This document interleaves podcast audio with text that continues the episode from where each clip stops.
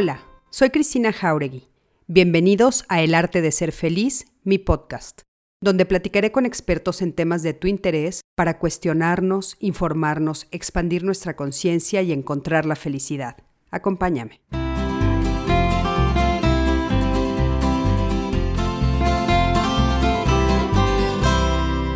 Hola, hola, ¿cómo están? Me da mucho gusto saludarlos esta noche aquí en un live más, este miércoles 31 de marzo, ya es el último día de marzo, es increíble la rapidez con la que está pasando este año. No sé si a ustedes les está pasando lo mismo, pero híjole, a mí se me está pasando así como de voladísima. Platíquenme, platíquenme ustedes cómo lo están viviendo. Me da muchísimo gusto eh, pues darles la bienvenida. Yo soy Cristina Jauregui, soy terapeuta humanista, tengo varias especialidades en diferentes áreas que tienen que ver con la psicoterapia. Eh, soy conductora de Diálogos en Confianza, soy escritora en varios medios de comunicación. Ahorita actualmente tengo una columna en El Semanario, que es un periódico, y eh, también este, pues estoy escribiendo mi próximo libro.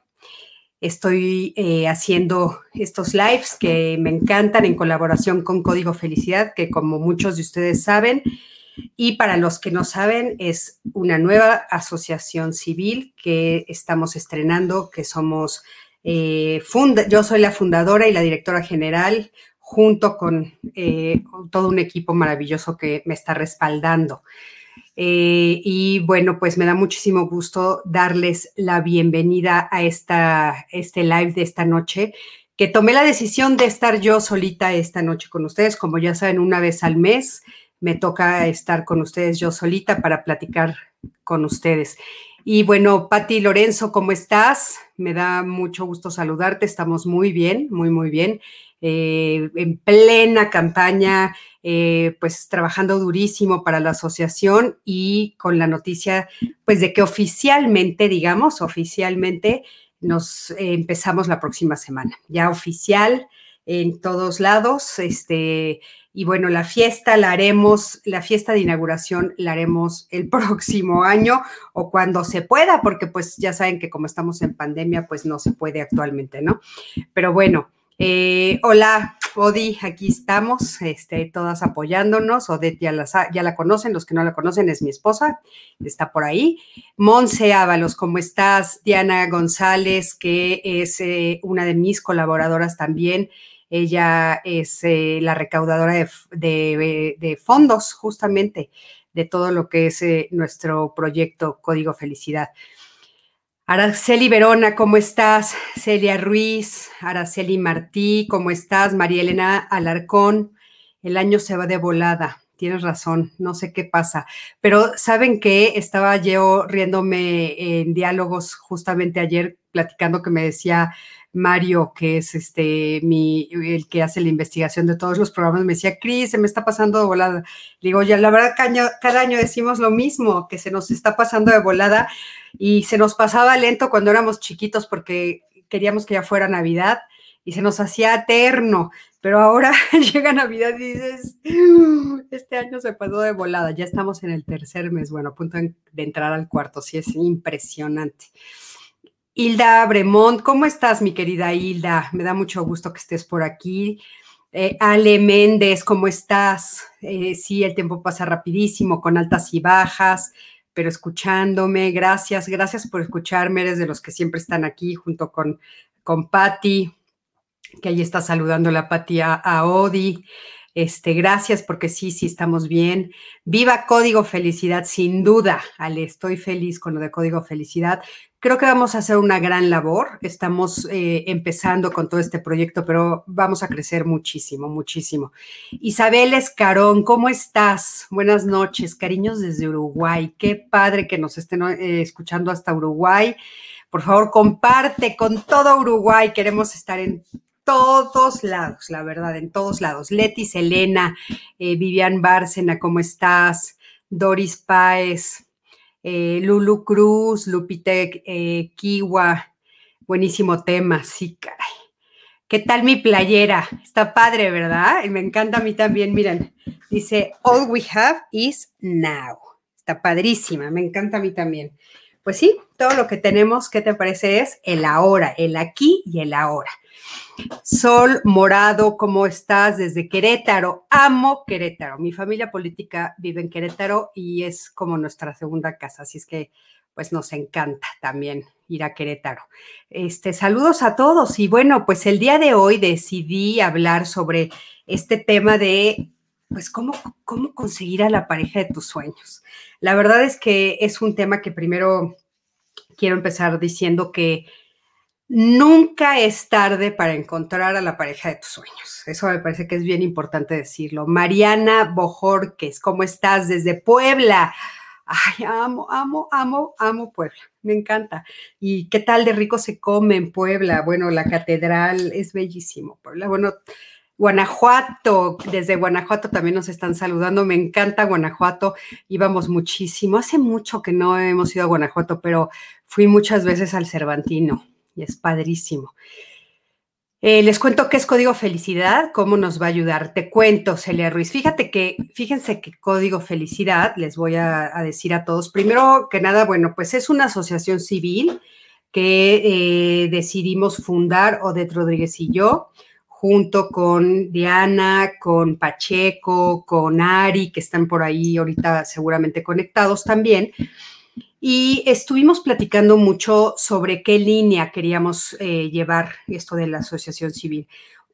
El, objetivo de una asociación civil, bueno, pues es, por supuesto, tener recursos para poder ayudar a las personas desde algún, alguna perspectiva, desde alguna forma de acercamiento. Hay personas que, por ejemplo, se dedican a pues conseguir tal vez computadoras o pagar alguna eh, situación de alguna operación, por ejemplo, sé que hay un grupo que se dedica a paladar hendido, hay otro grupo muy importante, por ejemplo, Ana Catiria también tiene, Ana Catiria Suárez, que ya la han visto aquí, tiene una fundación, una asociación también que se dedica a ayudar a mujeres vulnerables. Entonces, nosotros pues nos sentamos a pensar cuál era el área que considerábamos que estaba como poco atendida y nos quisimos ir por el tema de la salud. Y entonces, bueno, eh, la salud mental y la salud emocional es lo que nosotros vamos a atender. Entonces, ¿qué es lo que vamos a hacer nosotros? Bueno, para empezar, el primer proyecto es este que ustedes están viendo el poder estar todos los lunes y miércoles de manera gratuita haciendo estos lives para ustedes, consiguiendo a los especialistas que, siempre conseguimos, eh, toda la labor que se lleva atrás de hacer la investigación, de pagar estas plataformas, eh, de poder dar de manera gratuita esta, este live insisto, con profesionales en el área de salud mental y emocional, este es el primer proyecto que quisimos arrancar y que queríamos que no se eh, desapareciera después de la pandemia o que nos cansáramos después de un rato, porque como ustedes saben, yo y muchos colegas arrancamos justamente cuando estábamos empezando la pandemia eh, con esta intención de, bueno, apoyar a las personas, y hacer algo. Y muchos han eh, dejado de hacerlo, ya no siguen haciendo sus lives por diferentes razones. Muchas veces es cansancio, muchas veces es pues que no era su proyecto principal y tienen que buscar otras formas de tener ingresos. Eh, tomarse el tiempo de hacer esto, pues obviamente lleva mucho tiempo y, es tiempo que no dedicas a producir, ¿no? Entonces, nosotros dijimos, esto tiene que seguir porque sabemos que es impresionante a la cantidad de gente que alcanzamos, la cantidad de views que tenemos y aparte, bueno, pues hacer algo tan profesional de forma gratuita, cuidando mucho que eh, la información que se da en estos lives fuera verídica era importante. Entonces, este es el primer proyecto que estamos haciendo, ¿no? Que son los lives todos los lunes y los miércoles. Estamos, eh, ya, ya estamos fundados de manera oficial. Estamos empezando, esperando ser eh, donatarios autorizados, que no estamos ya en el proceso, no tardamos en tener la, eh, la, autorización de ser donatarios, ¿no? La donatariedad, creo que se dice. Y entonces, ¿qué es lo que vamos a hacer? Bueno, pues lo que vamos a hacer es ayudar a las personas que necesiten atención en salud mental y salud emocional y que no tengan los recursos para poder acercarse a profesionales en esos dos campos. Entonces, imagínense que es un campo muy amplio, ¿no? Muy, muy amplio, pero realmente pues va a ser un trabajo muy importante lo que vamos a hacer es acercarnos a especialistas, acercarnos a las personas que tienen esta necesidad, que nos vengan a platicar su historia, si necesitan algún tipo de terapia, qué tipo de terapia necesitan, se va a hacer, por supuesto, toda una investigación y entonces pues se va a dar el resultado y cómo podemos ayudar. Sé que muchísimas personas en México no se acercan a profesionales de la salud emocional y de la salud mental entre miedo, por un lado, y por el otro lado, pues por falta de recursos. Siempre son a los últimos que nos dejan, al final de la lista de pendientes, son, somos a los últimos que nos dejan. Yo sé que las personas cuando tienen problemas económicos, pues lo último que van a pagar es una terapia, cuando a veces es lo primero que necesitamos, ¿no? Para poder salir adelante, estar bien mentalmente. Este, por eso para nosotros nuestro lema es tan importante de la felicidad, va de la mano de la salud mental. Entonces estoy muy contenta, muy, muy contenta porque pues e, es mi línea de trabajo para mí, bueno, pues apoyar a las personas. Siempre, yo digo que eso vine al mundo, es para eso nací. Yo digo que eh, dar terapia o estar haciendo estos lives este, más que mi profesión es mi vocación. Entonces, imagínense haberlo hecho realidad a través de lo que, de que, de esto que se llama Código Felicidad, que es nuestra asociación. Entonces, pues es el proyecto por el resto de mi vida, de, todo de todos los que estamos en este barco que nos acabamos de subir. Así es que, por favor, mándenos muchas bendiciones, deseennos muchísima suerte. Eh, insisto, la próxima semana empezamos de manera oficial y a empezar a buscar recursos para poder ayudar a la mayor cantidad de personas a través de, estos proyectos que de estos proyectos que vamos a hacer. Por supuesto, también, pues más adelante tenemos muchas ganas de hacer una revista, de hacer un libro. Este, tenemos muchas ganas de poder ayudar eh, con información, hacer folletos, avisarle a todo el mundo lo que significa. Entonces, bueno, pues Muchísimas gracias porque sería por preguntar y gracias por darme la oportunidad de hablar de esto, que la verdad es que pues eh, va, a ser algo muy lindo que, yo estoy segurísima que bueno, pues van a ser este, muchas bendiciones las que vamos a recibir. Entonces, pues gracias a todos y gracias, por supuesto, por todos los comentarios eh, que, me están poniendo aquí. gracias porque dicen que, bueno, eh, evidentemente les ha ayudado mucho el proyecto que estamos haciendo y les han ayudado mucho los lives. Se los agradezco enormemente. Y bueno, pues empecemos, por supuesto, con, con nuestro tema del día de hoy, que me parece muy importante, ¿no? Muy, muy importante, porque yo creo que una de las cosas que más buscamos los seres humanos eh, es el amor. Por lo pronto, a mí me encanta, me encanta, me encanta tener pareja. Yo creo que mi mejor versión se desarrolla en pareja, estar en un proyecto de pareja. Entonces, pues bueno, eh, yo les platico que, bueno, durante muchísimos años estuve casada con el papá de mis hijos, tengo tres hijos, este, hicimos una relación muy linda y, y bueno, pues procreamos a tres seres humanos maravillosos que amo profundamente, que son nobles, generosos, etcétera. Y después crecimos en diferentes direcciones. Eh, él se fue para una dirección y yo me fui para otra dirección y tengo ya pues 14 años actualmente de tener una relación eh, formal con Odette, este, y de casadas ya tenemos nueve años. Espero no estarme equivocando en la fecha porque luego me regañan por ahí. Soy malísima para los números. Pero nueve años de una muy, muy feliz relación. Yo soy de relaciones profundas, largas, este, comprometidas, etcétera. Y muchas veces me han preguntado, bueno, pues qué, qué es lo que nosotros hacemos, qué es lo que nosotros eh, luchamos día a día, cómo le hacemos para tener una relación amorosa, ¿no?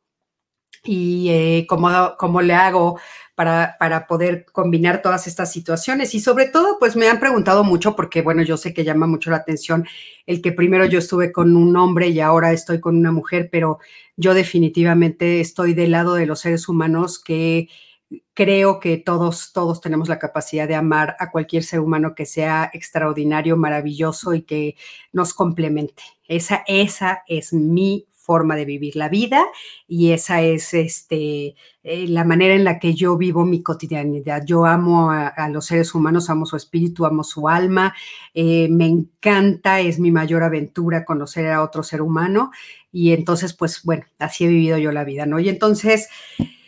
Yo quisiera empezar diciéndoles que creo que es muy, muy importante justamente saber eso, ¿no? O sea, cuando nosotros nos preguntamos, bueno, pues cómo, cómo le hago para poder tener una buena relación de pareja con quien quiera que yo tome la decisión de tener eh, una relación de pareja, ¿no? Este, creo que lo más importante es pensar, primero que nada, qué es lo que estoy buscando. O sea, ¿qué es lo que yo estoy buscando quién soy yo, qué cosas me gustan a mí, cómo me gusta vivir. O sea, lo más importante para poder acercarme a la pareja de mis sueños es conocerme. O sea, conocerme a mí. O sea, como les acabo de decir ahorita, yo sé que yo soy capaz de amar a las personas y no, no, este, para mí no es un impedimento, eh, pues si es hombre o mujer, ¿no? No es un impedimento. Entonces, dentro de eso, bueno, pues decir, bueno, pues además de eso, ¿qué otra cosa es lo que para mí es importante, ¿no? O sea, ¿qué cosas me gustaría tener dentro de una relación de pareja? Yo considero que la relación de pareja, como cualquier tipo de relación, es muy, muy importante, como cualquier tipo de relación, por ejemplo, una relación de trabajo, pensar en la relación, pensar en qué es lo que voy a elegir, cómo lo voy a elegir, por qué lo voy a elegir y para qué lo voy a elegir. Y les voy a poner un ejemplo en este sentido. Muchas veces, muchas veces y todos los años que yo he dado terapia, me he encontrado una y otra vez con personas que me dicen, ay, Cristina, es que pensar en el amor le quita el romanticismo pensar en la pareja o hacer un escáner de mi pareja le quita el romanticismo. Yo creo que hace muchos años, y bueno, no soy la única que lo creo, todos los que hemos investigado los temas del amor, de la felicidad, de la relación de pareja y los que nos hemos dedicado tantos años a acompañar parejas, sabemos que eh, nos hicieron mucho daño en la era del romanticismo, cuando nos decían que lo más importante era enamorarte perdidamente de una persona y no meterle la cabeza o la razón a la relación, no meter la conciencia, no meter la razón.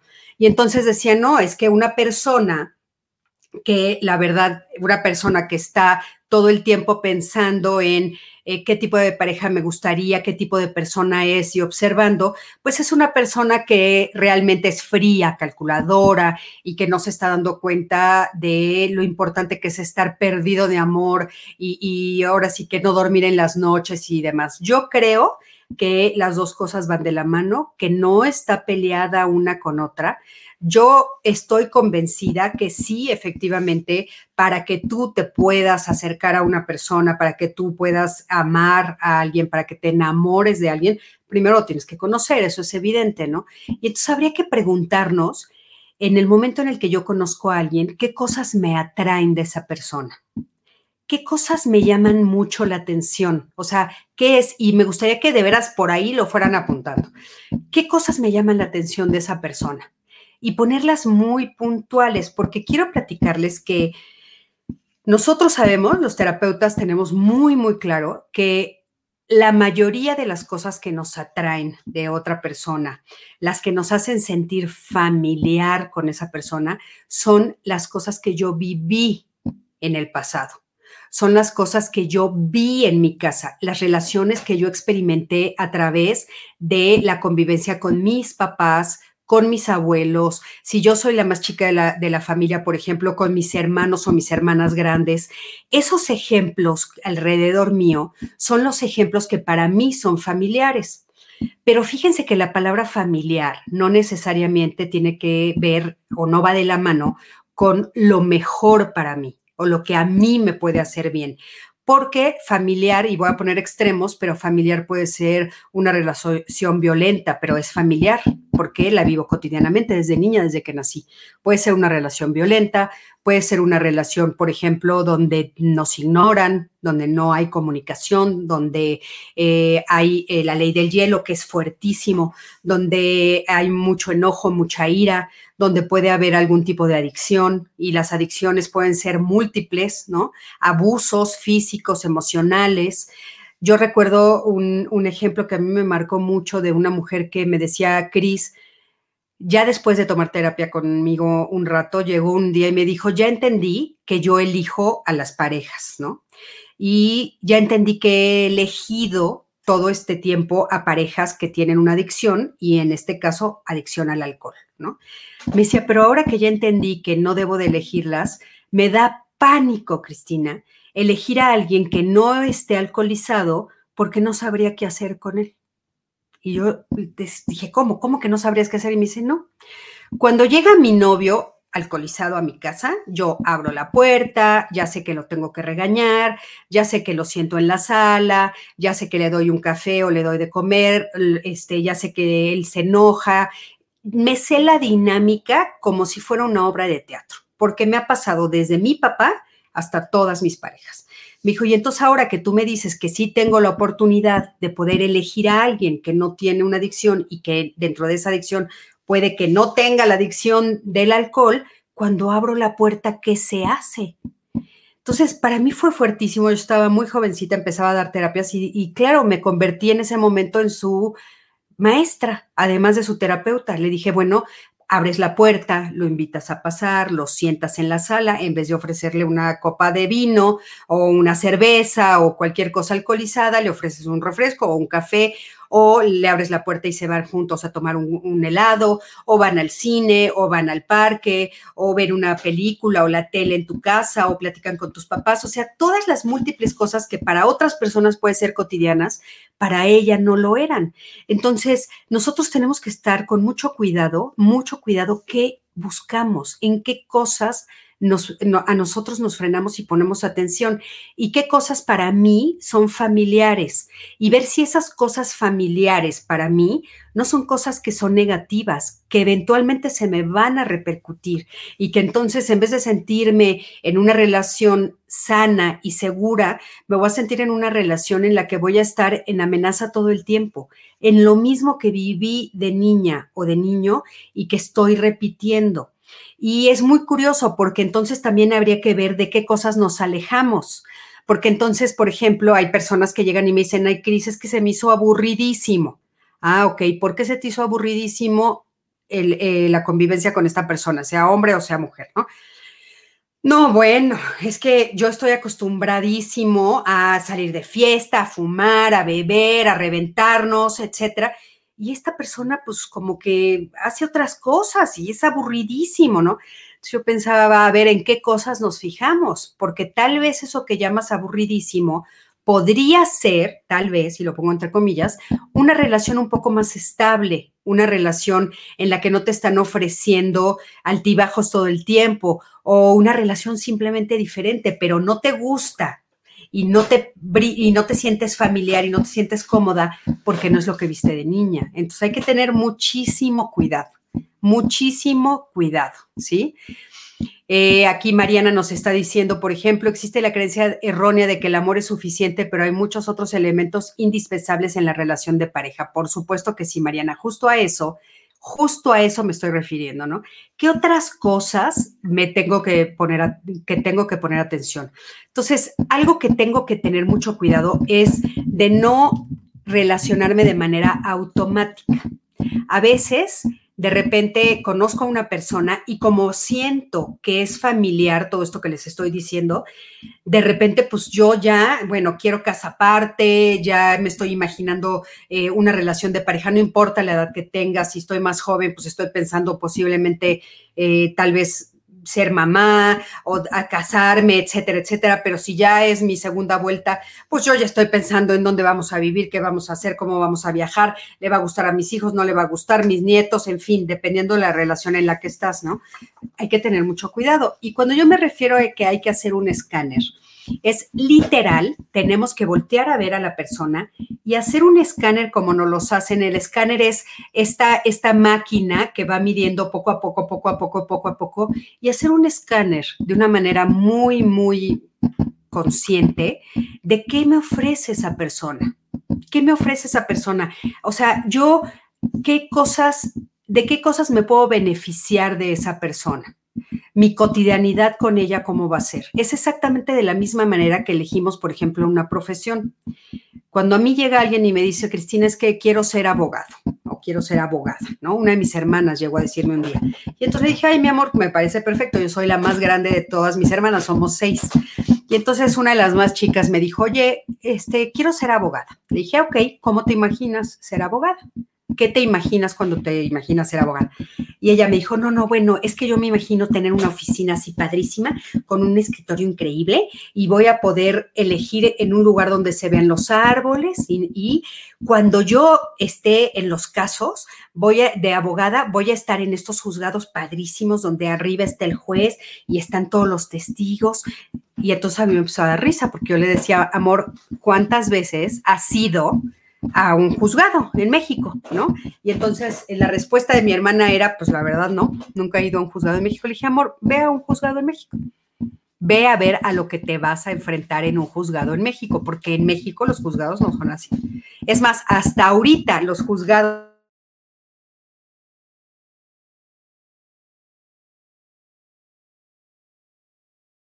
Ahí está, perdón, es que el micrófono creo que se, paró un poquito.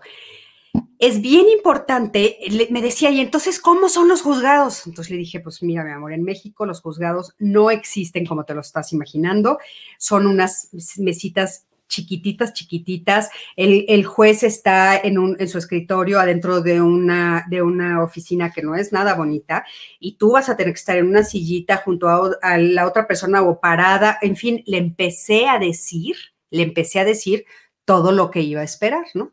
Y entonces me dijo, oye, no, entonces eso no lo quiero yo. Le dije, es que te estás imaginando los juzgados de la tele. Y es bien importante. ¿Por qué digo eso? Porque así nos pasa a nosotros. Nos estamos imaginando las relaciones de la tele, ¿no? Entonces eso es muy, muy importante. Eso por sobre todas las cosas. Tener como muy claro. Y una vez que hago eso, yo quiero que entonces hagan algo que es bien importante y que yo se los he dicho desde que empezamos estos lives. Tengo que voltear a verme, oírme y sentirme. ¿Qué quiere decir eso? Que yo tengo que voltear a ver si lo que yo estoy exigiendo, yo lo estoy dando. Y eso es fundamental, porque todos queremos un príncipe azul o una princesa rosa, ¿no? Por poner de manera metafórica.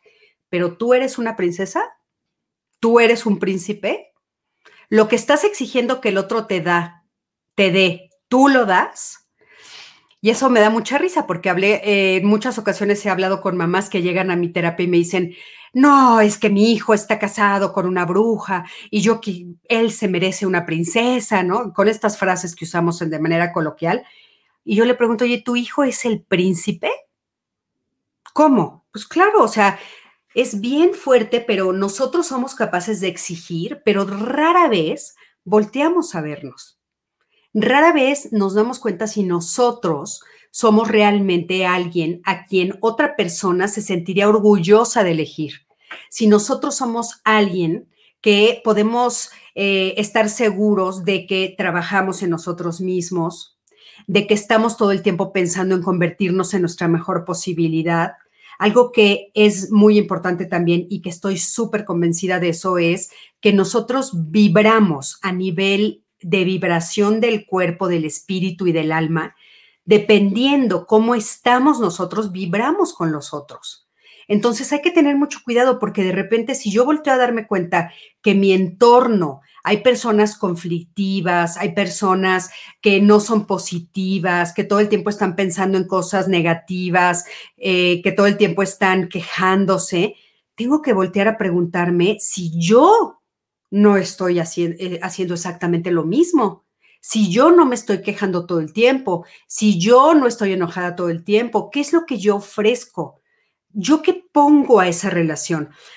Cuando a mí me preguntan, y muchas veces me lo han preguntado, Cristina, ¿qué te parece que es lo más importante en una relación de pareja? Yo lo insisto una y otra vez, para encontrar a la pareja de tus sueños, primero tienes que saber quién eres tú, tienes que saber qué ofreces, y tienes que estar convencido de que estás en un proceso de crecimiento personal, donde tú te estás convirtiendo y estás haciendo todo lo posible para convertirte en la mejor versión de ti mismo que pueda existir, en la mejor versión. Y entonces cuando yo estoy parada ahí, cuando yo realmente estoy trabajando para tratar de convertirme en la mejor persona que me puedo convertir, entonces, en ese momento es bien importante porque en ese momento yo puedo tener como mucho más claro qué es lo que quiero que la otra persona me dé. Por ejemplo, si yo estoy eh, todo el tiempo pues tomando terapia, eh, buscando crecer a nivel intelectual, a nivel mental, a nivel espiritual, pues eso puedo exigirle a mi pareja porque eso le estoy dando. Si yo estoy tratando de convertirme en una persona o me convierto en una persona que cuida de los demás, que es cuidadosa con los otros, que es generosa, que es amorosa, que es compartida, entonces también eso puedo pedir. Pero fíjense, de repente es bien fuerte, pero digo, ay no, que me mantengan, pero yo mi dinero es para mí. No, no, no, que el otro sea muy lindo conmigo, pero yo, yo la verdad es que no, yo me voy a esperar a que el otro dé el primer paso o la otra del primer paso y yo no lo voy a dar. Entonces, ¿qué es lo que yo estoy pidiendo? Hay que tener muchísimo cuidado. ¿Qué es lo que yo estoy ofreciendo? ¿Qué es lo que yo estoy dando a esta relación? ¿Qué estoy dando a nivel personal? Creo que traigo un poco corrido. ¿Qué estoy dando a, a nivel personal, no? Es bien importante que hagan eso y que lo piensen así muy, muy claramente. Fíjense, por aquí ya están haciendo algunas preguntas. Em, por ejemplo, vamos a ver qué nos dice Edith. Creo que con el paso del tiempo hay cosas que vas poniendo en segundo plano cuando decides salir con una persona. Es, por ejemplo, el físico. Son cosas que ya no le pones mucha atención. Ahora me atrae su forma de pensar, su inteligencia. Me considero muy fría, para mí es muy difícil decir un te quiero. No hablemos de un te amo. Eso me ha causado un poco de problemas porque dicen que soy fría. Fíjate, Edith, eso es bien interesante, bien importante, porque de repente nos, nosotros nos preguntamos, ok, yo necesito a alguien que me diga te amo. Yo necesito a alguien que me diga te quiero. Yo necesito a alguien que sea expresivo conmigo, ¿no? Pero si yo no puedo serlo, es muy probable que yo entonces encuentre a una persona que sea muy similar a mí porque resonamos igual. Entonces hay que tener mucho cuidado en eso. Si no estás pudiendo resolver esa situación, si no sabes por qué o si sí lo sabes, obviamente no nos quieres poner aquí, no importa, eh, es muy importante resolverlo. Porque una de las cosas que en una relación es fundamental es poder comunicarme con la persona es poder comunicarme yo con el otro, pero que el otro entienda mis mensajes, ¿no? A veces, por ejemplo, también, Edith, algo que es bien importante saber es que tal vez yo no puedo decirlo con las palabras, pero lo puedo decir con acciones. Entonces, la pregunta para ti sería, ¿lo actúas? ¿Actúas el amor? ¿Actúas cuando dices te amo? ¿De qué manera lo actúas? O sea, ¿qué quiero decir con esto? ¿De qué manera lo demuestras? Piensa en eso, por ejemplo, ¿no? Eh, María Guadalupe dice, Cristina, lo que creemos, lo que creamos y atraemos a las personas por lo que pensamos. No nos sentamos a pensar realmente qué queremos encontrar en una pareja, es cierto, no nos sentamos. Y sabes qué, María Guadalupe, eso es bien importante, sentarte a pensar qué quiero en una pareja. Y ahorita les voy a dar algunos tips, ¿eh? eh Maru, Maru, hermosa, de mis mejores amigas, qué descubrimiento. Yo no sabría qué hacer con un hombre que me quiera conocer de verdad y se quiera comprometer no por mi pasado, sino por mí. Ah, fíjate, yo no sabría qué hacer con un hombre que me quiera conocer de verdad. ¿No sabrías qué hacer? ¿Por qué? ¿Por qué no sabrías qué hacer con un hombre que te quiera conocer de verdad? Eso sería una prueba muy importante de que realmente quieren estar contigo. Porque cuando nosotros queremos estar con alguien, realmente queremos conocer a las personas.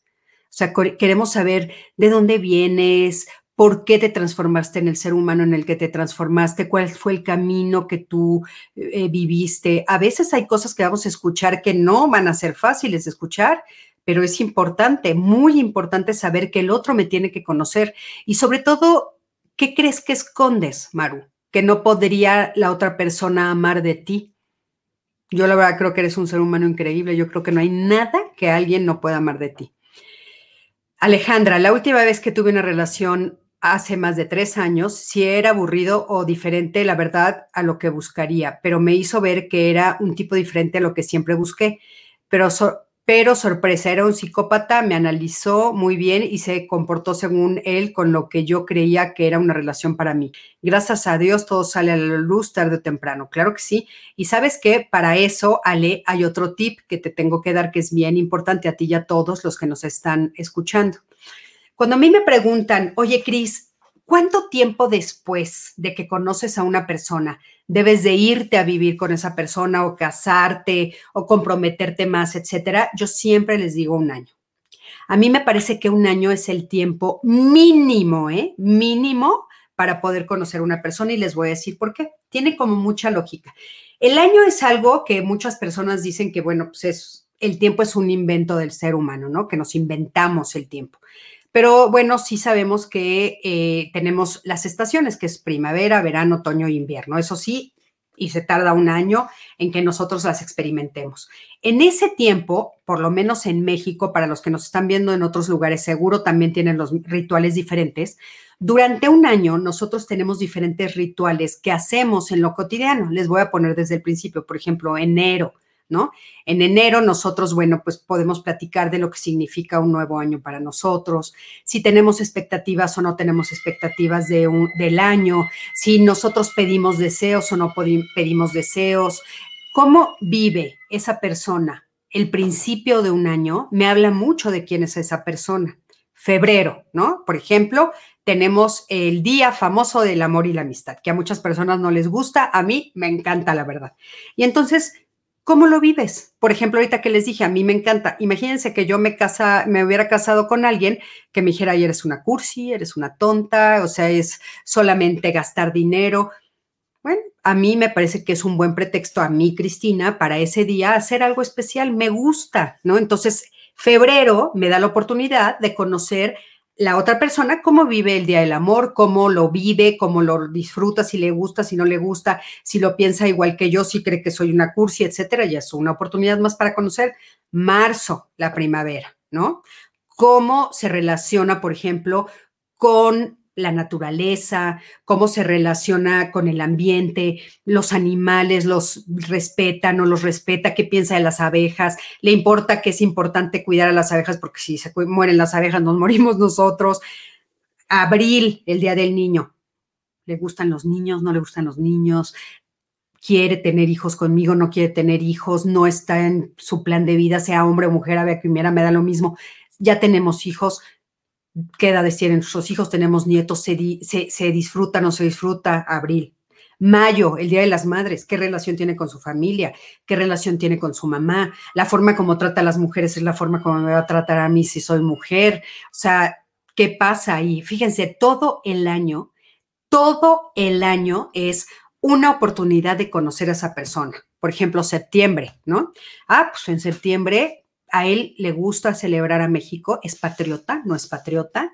El 15 de, celebre, este, el 15 de septiembre lo celebra, ella lo celebra, le gusta el 15 de septiembre o no le gusta, a qué partido político le va, cómo ve México, o sea, todo, todo, absolutamente todo. Noviembre, los muertos, venera a los muertos, no venera a los muertos, para esta persona, hombre o mujer, ¿qué le significan?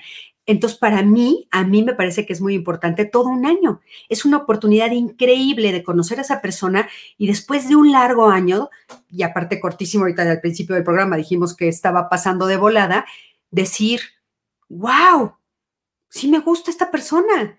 Pasó un año y la mayoría de las cosas que vivimos, pues coincidimos en la mayoría de las cosas, ¿no? El día de la amistad también, por ejemplo, me deja, o no, no es que me deje, pero no se pone como loco o como loca porque veo amigas, amigos, cómo trata a mi familia, cómo trata a mis amigos. Un año es ideal. Pero ¿qué es lo que yo veo cotidianamente? Que hay personas, y por ejemplo, nos reímos mucho en el ambiente eh, gay, porque es, o sea, conocen a la persona y a los dos días ya quieren vivir con ella, ya quieren casa aparte. Hay, hay, una broma que hacemos muchísimo de, este, ¿ya te llevaste los muebles? ¿Ya compraron perro o gato? ¿No?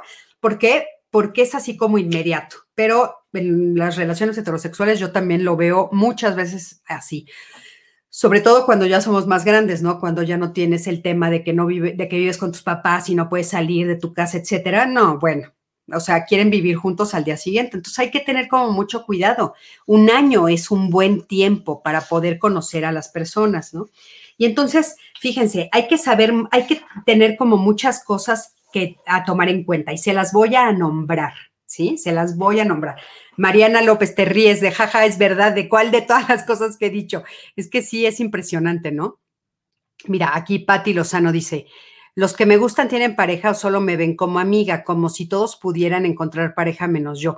Pati, estoy segurísima, segurísima que ese pensamiento que estás teniendo, que nos acabas de poner aquí, es justo el pensamiento que te está impidiendo tener una pareja. O sea, todos pudieran encontrar pareja menos yo, no es cierto. Hay que ver realmente qué es lo que tú estás haciendo. Es bien importante voltear a vernos y decir, a ver, de las personas, ¿a qué personas dejo que se acerquen a mí? Tal vez las personas que se acercan a mí y que me buscan de manera honesta y que quieren algo conmigo, yo los espanto por las razones que, las razones que sean. A veces son miedos que tenemos del pasado. Entonces revisa eso, por favor. Pero fíjense, ¿qué cosas tenemos que tener como claras, no? O sea, yo tengo que, para saber que para poder formar una buena relación de pareja, tengo que tener muy claros los límites tengo que saber qué cosas voy a aceptar y qué cosas no voy a aceptar ni hoy ni nunca. Acuérdense que lo que al principio digo sí, se vuelve sí para siempre. Y lo que al principio digo no, se vuelve no para siempre. Entonces, antes de decir sí y antes de decir no, tenemos que tener mucho cuidado y ver muy bien a qué le estoy diciendo que sí y ver muy bien a qué le estoy diciendo que no. ¿Sí? Tengo un ejemplo muy fuerte de una mujer a la que su pareja la sentó, ya más grandes, y le dijo, Está, yo sé que estás en el rango de poder todavía tener hijos, pero yo no quiero ni hoy ni nunca tener hijos. Entonces quiero saber cuál es tu postura, ¿no? Y entonces ella le dijo, sí, yo no quiero tener hijos tampoco porque ya tampoco tengo edad, no me importa estar todavía en el rango. Al año, al año el pleito era porque tú no me estás dejando tener hijos. Pues hay que tener cuidado, ¿no? O sea, hay que tener muchísimo cuidado. Las cosas que decimos no al principio se vuelven no para siempre, las cosas que decimos sí al principio se vuelven sí para siempre. Entonces, hay que tener muchísimo cuidado porque él desde el principio se lo dijo y ella al año quería que él cambiara. Entonces, hay que tener cuidado con las fantasías, ¿sí? Hay que cuidar mucho la comunicación. O sea, ahorita justamente es bien importante saber ahorita lo que nos decía Maru, ¿no? Bueno, es que a mí me da muchísimo miedo porque yo no quiero que me conozca. Bueno, la comunicación es fundamental. Te, tienes que darte cuenta que pasan los años, la sexualidad desaparece, el coito desaparece, la sexualidad no necesariamente, ¿no? Pero el coito empieza a bajar y después hay un momento en el que desaparece por muchas razones. Pero la comunicación, ¿no? O sea, por eso muchas veces te dicen tienes que convertirte en el mejor amigo o la mejor amiga de tu pareja. ¿Por qué? Pues porque la comunicación se va a quedar para siempre, es lo que te va a sostener en el futuro, ¿no? Y la sexualidad, por supuesto que durante mucho tiempo, pero la sexualidad no es solo el coito, no es el acto sexual, o sea, no es eh, eh, porque de repente reducimos todo a los genitales. No, la sexualidad también es la ternura, la mirada, los besos, las caricias, los abrazos, dormir de cucharita, muchas cosas, ¿no? Y la intimidad también tiene que ver con la comunicación. O sea, mi comunicación contigo, ¿qué tan íntima es? Hablamos de tus miedos, de mis miedos, de tus inseguridades, de tus sueños, de todo eso que significa el mundo íntimo tuyo. Ahí tiene que estar, en la intimidad también tiene que ver con eso, con la comunicación. Y es bien importante saberlo, ¿sí? Otro tema importantísimo es ser recíprocos, sentir que en la relación de pareja y en la relación primero de conocernos de noviazgo somos recíprocos, o sea, nos damos de manera similar, nos damos de manera similar tiempos, espacios, momentos. Nos damos de manera similar, inclusive económicamente hablando, que es un tema que es bien importante platicarlo también desde el principio. ¿Cómo nos vamos a dividir económicamente? ¿Qué esperas tú de la relación? ¿Qué espero yo? ¿Cuáles son tus ingresos? ¿Cuáles son los míos? ¿Cuánto tenemos que poner a la relación de pareja? Eso hay, un, hay una fórmula que es importantísima eh, de, cómo dividirse las parejas, el dinero que después con mucho gusto se, las comento un poco más eh, adelante. Tener que tener muy claro, muy, muy claro que me encanta estar contigo, me encanta ser pareja contigo, pero también me encanta mi independencia y ser autosuficiente. Cuando nosotros nos juntamos en pareja, no nos juntamos para que la otra persona me cargue. No nos juntamos para cargar a otra persona para que la otra persona se convierta en un hijo más, una hija más o se convierta en un peso más en mi vida. Es bien importante saber que somos dos seres humanos independientes, autosuficientes y capaz, capaces de sacarnos adelante.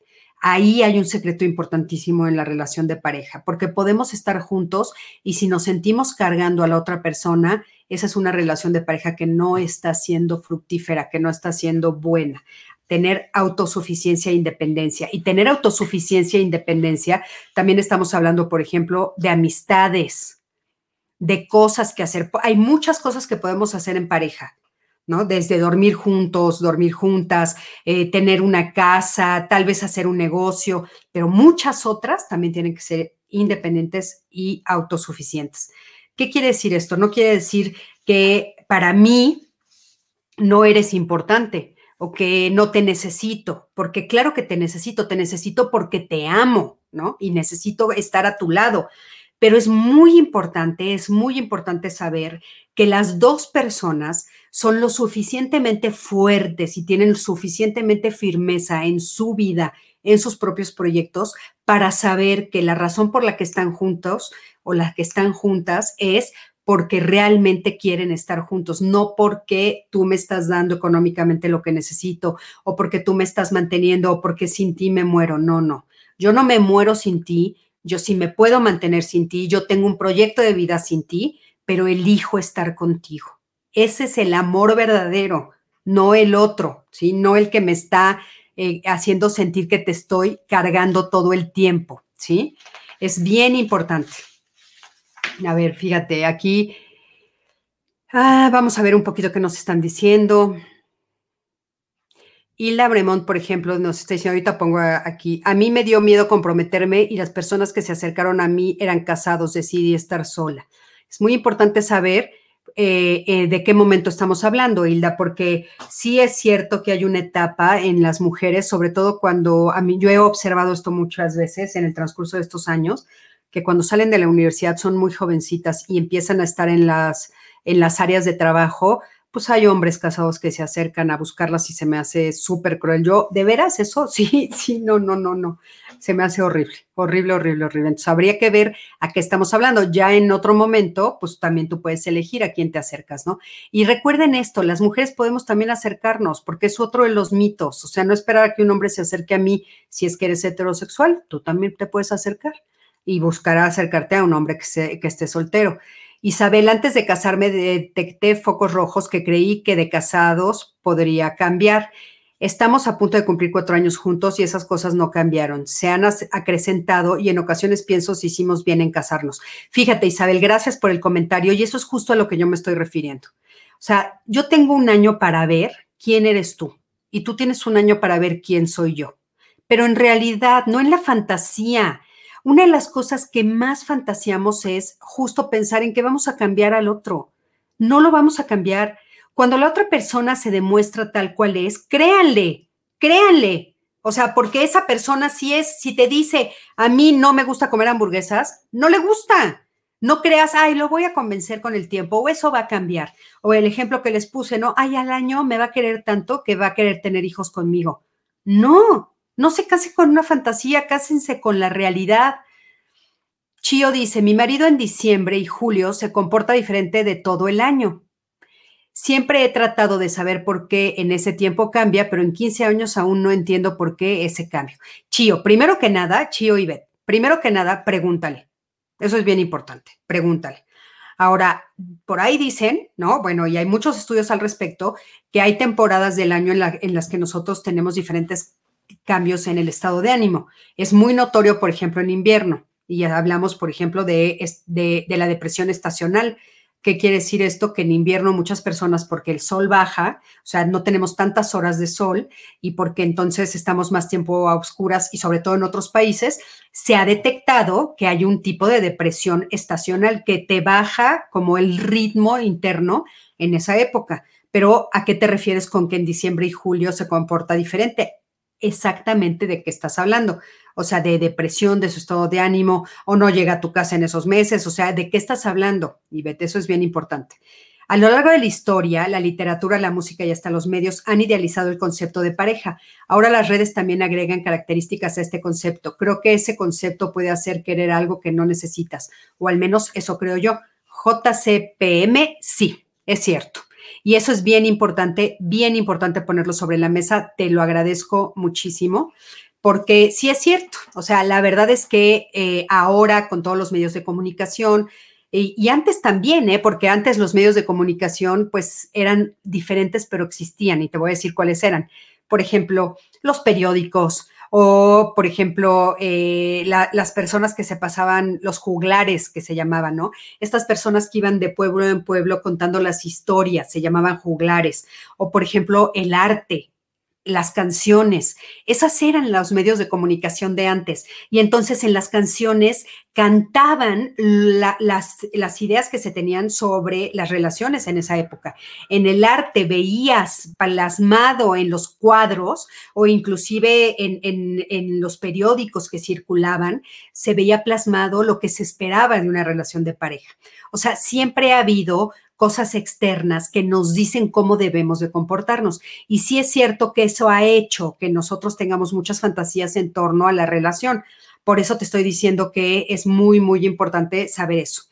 Cuando yo les digo que hay que comprometerse con nuestro crecimiento personal, cuando yo les digo que es muy importante saber qué es lo que yo ofrezco, o sea, crecer a nivel individual, ¿a qué me estoy refiriendo? O sea, yo me estoy refiriendo a que yo tengo que tratar de pulir todas esas partes mías que tal vez no son tan amables y tan generosas y que no me son ajenas porque soy un ser humano. Todos los seres humanos de repente tenemos actitudes que no son padres, ¿no? Podemos ser soberbios, podemos ser críticos, podemos juzgar, eh, podemos ser mentirosos, podemos ser, este, procrastinar o podemos ser flojos o abusivos. Todas las características negativas no me son ajenas, ¿no? Tal vez tengo un muy mal ejemplo de la relación y soy violenta o soy violento o hablo feo o exijo o soy ratera. O, uy, imagínense todas las cosas, ¿no? Nada del humano nos es ajeno. Todo eso es justo a lo que yo me refiero con tienes que pulirte, crecer y convertirte en tu mejor posibilidad. Y entonces, cuando yo pulo esas partes, ¿qué quiero decir con esas? Cuando yo estoy atenta y entonces no levanto la voz, o estoy atenta y trato de hablar de una manera más amable, o estoy atenta y entonces no quiero convertirme en una persona más egoísta y entonces empiezo a ser generosa, etcétera, etcétera, va siendo más agradable estar junto a mí para los de mi entorno yo me convierto en una mejor eh, pareja, en una mejor amiga, en una mejor hija, en una mejor mamá, porque lo que ofrezco es de mayor calidad. Estoy ofreciendo una mayor calidad de persona. Y eso es bien importante. Y ahí no estamos hablando de fantasías, estamos hablando de realidades, ¿no? De yo hago el compromiso conmigo. Entonces, imagínense si somos dos en una relación de pareja que hacemos ese mismo compromiso si yo estoy trabajando en mí, pero mi pareja está trabajando en ella, sea hombre o mujer, como les he dicho todo este programa. Entonces, imagínense cómo esa relación de pareja se puede convertir en una mejor relación. ¿Por qué? Porque yo me estoy convirtiendo en un mejor ser humano. La otra persona también se está convirtiendo en un mejor ser humano. Entonces, obviamente nuestra convivencia va a ser más amable, va a ser una convivencia de más acercarnos a la paz, a la felicidad, a la armonía, al amor, a la intimidad, al compañerismo, a la complicidad, a todas estas cosas maravillosas, a la alegría, a la diversión. Todo eso son las cosas que yo voy a empezar a ofrecer y que mi pareja va a empezar a, ofrecer, pero que no tiene que ver con que yo convierta al otro. El otro se está convirtiendo solo, la otra se está convirtiendo sola. ¿sí? Y entonces, juntos o juntas, imagínense la pareja tan linda que vamos a lograr formar. Y eso es bien importante, ¿sí? O sea, para esto, pues tiene que haber respeto, tiene que haber confianza. Por supuesto, tengo que trabajar en la empatía, entender que mi pareja y yo vamos a tener diferentes eh, ritmos, que tal vez yo camine más rápido en un tema, tal vez yo pueda volverme menos egoísta más rápido y ella o él, pues tal vez va a trabajar en el tema del enojo, ¿no? Y después trabaje el del egoísmo. Pero el chiste es que cada uno estemos trabajando en lo que necesitamos trabajar para convertirnos en la mejor calidad de persona que podamos convertirnos, ¿no? Aquí Viviana nos los está diciendo. Ofreces mayor mayor calidad de persona y te toman de loca que haces en y te toman de loca que haces en esos casos. Viviana, justamente cuando nosotros empezamos a trabajar en nosotros, hay algo que empieza a suceder, empiezo a vibrar de manera diferente. Acuérdense que la energía, las emociones que, experimento, yo empiezo a, a, experimentar emociones de más paz, tranquilidad, armonía, porque empiezo a equilibrarme y eso tiene un ritmo, tiene una energía particular. Esa energía ya no vibra con las personas que no están haciendo ese trabajo. Entonces, a veces esos cambios son tan difíciles porque lo que necesitamos hacer es tal vez empezar a juntarnos con personas que vibren a mi nueva vibración. Entonces, a veces por eso las parejas truenan, porque yo empiezo a trabajar en mí y mi pareja no quiere trabajar en ella misma y entonces pues empezamos a vibrar en tonos diferentes y eso es una realidad. Aunque suene rarísimo, es cierto y se ve en lo cotidiano, ¿sí? Es muy, muy, muy importante.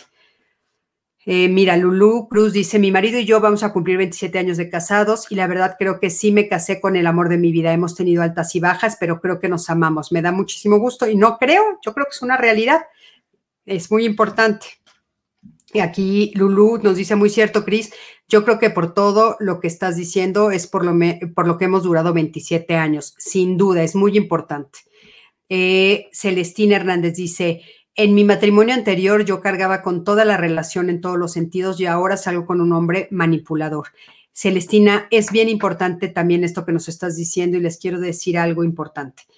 Nosotros tenemos que trabajar cuando rompemos una relación de pareja, tengo que trabajar en mí para no elegir a una pareja igual. Acuérdense que al principio de este live les dije, nosotros resonamos con lo familiar.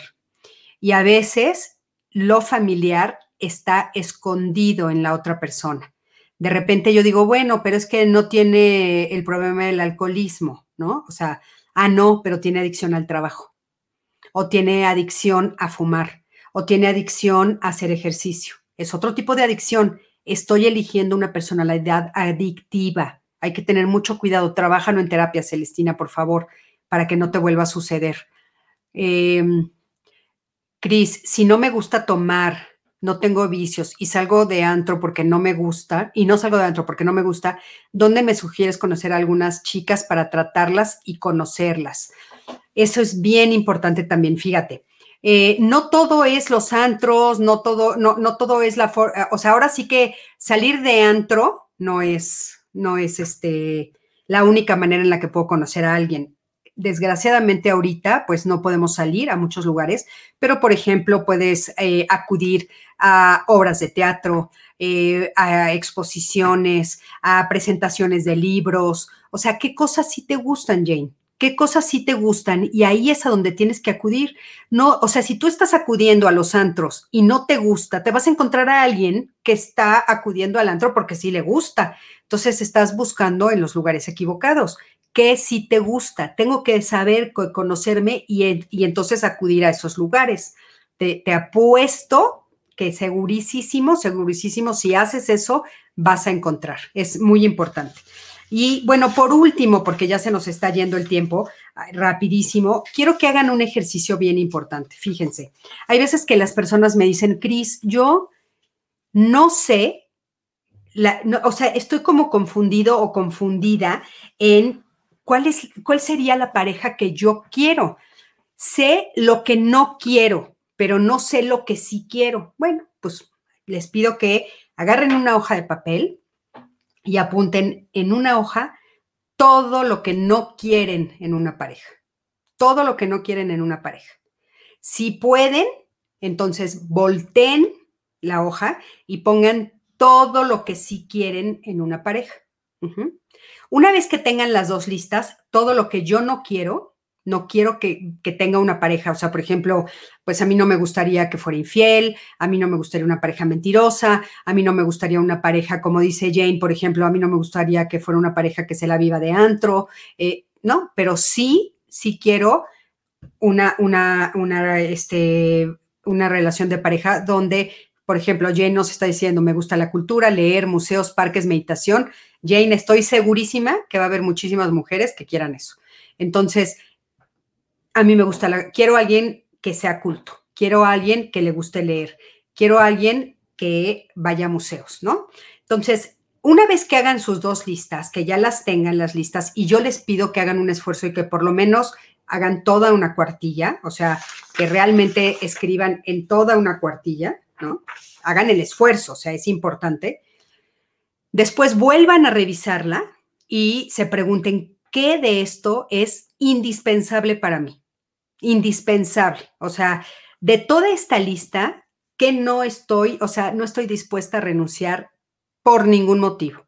Y lo subrayen. Eso nos ayuda mucho también porque a veces podemos eh, pues poner cosas irreales y eso nos ayuda a bajar un poquito a la realidad. Y eso lo que hace es que yo empiece a tener un poco más claro qué es lo que quiero y qué es lo que no quiero. Una vez que hagan eso, quiero que se pregunten qué de esto ofrezco yo.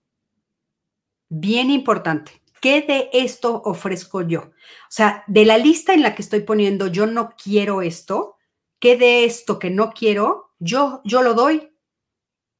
¿Qué de esto que no quiero yo doy? ¿Y qué de esto que sí quiero yo doy?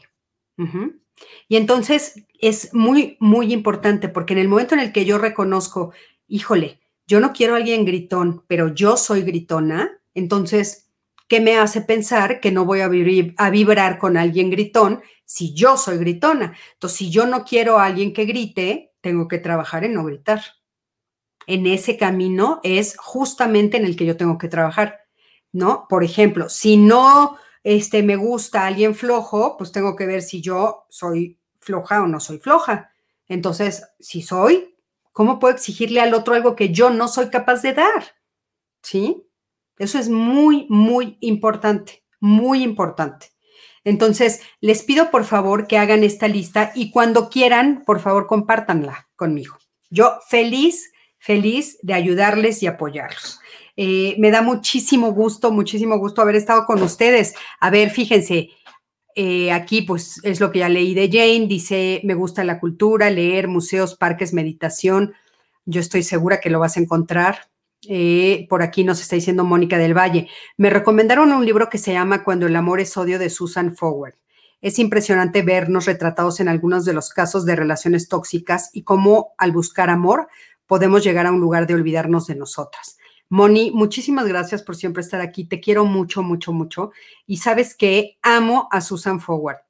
Ahorita estoy leyendo un libro de ella, justamente que habla de las mamás narcisistas, y es espectacular. Ella es una gran terapeuta que ha escrito libros maravillosos y por supuesto que eh, comparte, eh, léanlo, esto que nos está diciendo Moni. Eh, Mónica Burgueño, Manríquez Burgueño, ¿qué opinas de las apps para encontrar pareja? Yo creo, Moni, que sí funcionan.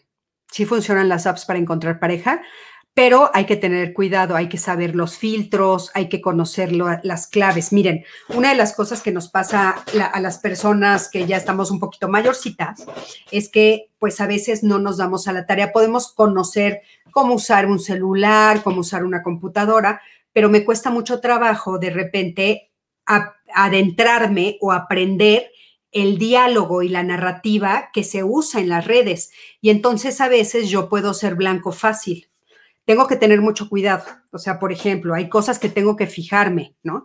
Eh, cómo platica conmigo, eh, qué tipo de frases utiliza, las fotos que ponen, pues qué tan este, retocadas están, qué, qué tan abierta es esa persona conmigo.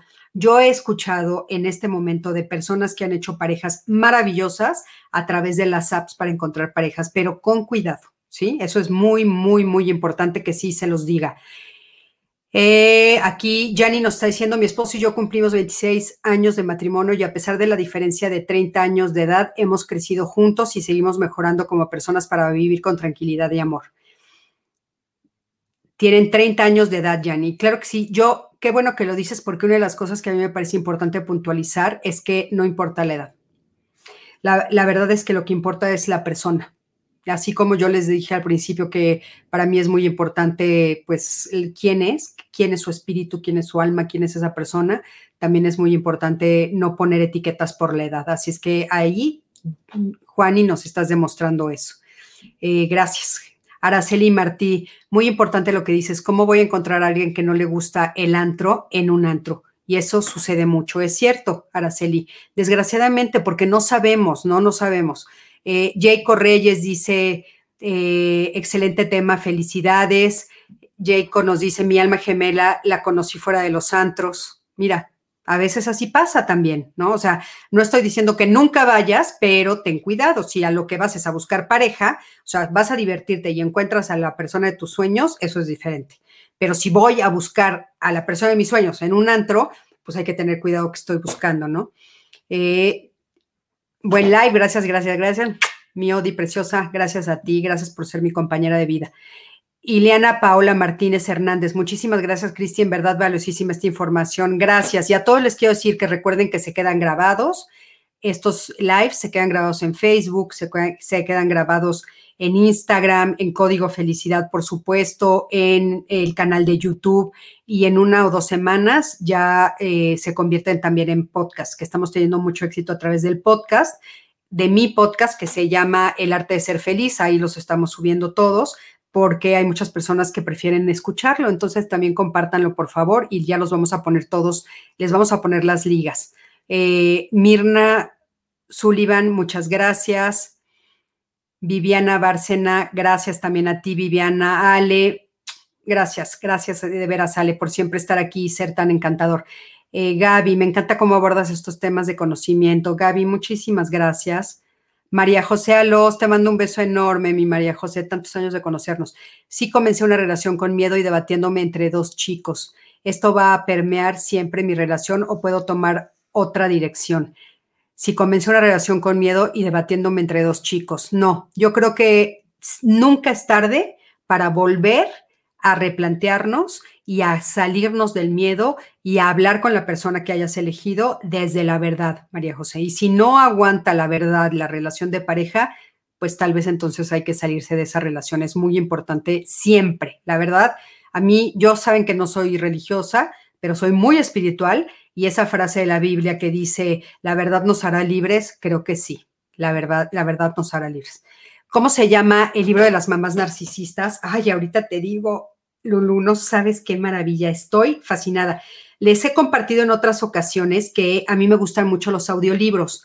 No había entrado en ese mundo porque la verdad es que siempre me ha gustado mucho leer pero ahora con el poco tiempo que tenía, ¿no? Antes de la pandemia y ahorita ayudando a tantas personas, el audiolibro me ha funcionado muchísimo. Y este en particular está extraordinario. Hablo inglés y entonces lo estoy escuchando en inglés porque, ¿qué creen? Justo lo lee, eh, la persona que lee el libro, en el audiolibro, es Susan Forward, que es la terapeuta, y se llama Las mamás que no pueden amar. Una guía de sanación para las hijas. Es extraordinario. Por favor, léanlo. Se los vuelvo a repetir. Las mamás que no pueden amar. Y entonces nos pone el ejemplo no solo, no solo de las mamás narcisistas, sino otro tipo de mamás que no pueden amar. Es muy revelador, muy revelador. Eh, estoy en terapia justo para acompañarme en este proceso. Me da mucho gusto, María José, qué bueno. Eh, aquí, Araceli, ¿podrías repetir el nombre del libro que mencionaste que estás leyendo? Ya se los dije. Eh, Fabi, Cris, un placer escucharte, súper tema. Me gustaría mucho enviarte mi lista porque medio te la hago, porque medio te la hago llegar. Te agradezco de antemano tu tiempo y la bella forma de interesarte en los demás. Eh, Fabi, con muchísimo gusto, mándamelo a mi correo. Mi correo se los doy, es terapeuta arroba cristinajauregui.com. Terapeuta arroba. Ahorita se los escribo aquí y mándenmelo ahí. Y si los leo, por supuesto, nada más ténganme paciencia, porque saben que a veces estoy un poco ocupada, pero por supuesto que los leo. Ya se los ya, se, ya va a subir ahorita para que lo vean. Eh, Delia Rodríguez, excelente tema, gracias por compartir. En fin, todos, muchísimas gracias. Oigan, ¿y qué creen? La próxima semana, el autor del libro, Gaby, el autor del libro es Susan Forward. Se los voy a poner aquí el nombre de ella. Y es el mismo libro que nos recomendó ahorita Mónica, que tiene que ver con eh, mujeres que aman demasiado, que es extraordinario también de Susan Forward. Es que ella es una gran terapeuta gran terapeuta. Susan, aquí la tengo, para no equivocarme. Ahí está. Ya se los voy a poner ahí, Susan Forward. Oigan, y les quiero decir que la próxima semana vamos a tener un invitado de lujísimo. Estamos abriendo oficialmente, de manera oficial, eh, el Código Felicidad con nada más y nada menos que nuestro queridísimo Mario Guerra. Entonces, por favor, no dejen de conectarse la próxima semana. Vamos a platicar con Mario, vamos a empezar hablando con él de todos estos temas tan importantes que tienen que ver con la salud mental, la, salud emocional. Y ahorita mi equipo les va a poner ahí de qué va a ser el tema, porque en este momento se me acaba de nublar la. A ver, déjenme ver si lo tengo por aquí. Pero vamos a hablar con Mario Mario Guerra. Sí, yo también amo a Mario Guerra, Isabel. Sí, la verdad es buenísimo. Em, a ver, déjenme ver, tenemos aquí. a ver si alguien del equipo me ayuda, por favor. Pero bueno, vamos a estar hablando con Mario Guerra, eh, un invitado de lujísimo, la próxima semana, el lunes. Por favor, no se lo pierdan. Y el martes vamos a estar, invitamos a Marisa Escribano. Y todos estos tres meses, o sea, en, eh, abril, mayo y junio, vamos a estar dedicadas a eh, dar toda la información que podamos sobre salud mental, salud emocional, etcétera, todo lo que vamos a hacer en Código Felicidad, puros temas interesantísimos y con todos, con todos los invitados que hemos tenido durante todo ese año, este año, que es maravilloso. Y eh, este, y bueno, pues todos van a estar invitados pues como una especie, ¿qué les diré? Como de padrinos de Código Felicidad. Aquí está Diana, gracias Dianita, qué bueno que me escuchaste. ¿Qué significa tener buena salud mental? Fíjense qué importante. ¿Qué significa tener buena salud mental? Algo a lo que Mario y yo nos dedicamos todo el tiempo y Mario nos va a decir qué significa esto. Entonces, por favor, pasen la voz y comuníquense. Les mando un beso enorme, enorme, enorme. Los abrazo fuerte, fuerte. Gracias por estar aquí conmigo. Me encantó hablar con ustedes. Y en un mes otra vez vuelvo a estar solita con ustedes, pero todo el mes vamos a tener invitados de lujo. Así es que no se los pierdan. Conéctense a Código Felicidad, por favor, se los ruego. Eh, hagamos de esta, de esta, eh, de lo que estamos haciendo nosotros, de esta comunidad cada vez más grande. Ahí les estoy poniendo Código Felicidad AC en todas nuestras redes. Por favor, háganme, ayúdenme a hacer esta comunidad más grande. Besos a todos y buenas noches.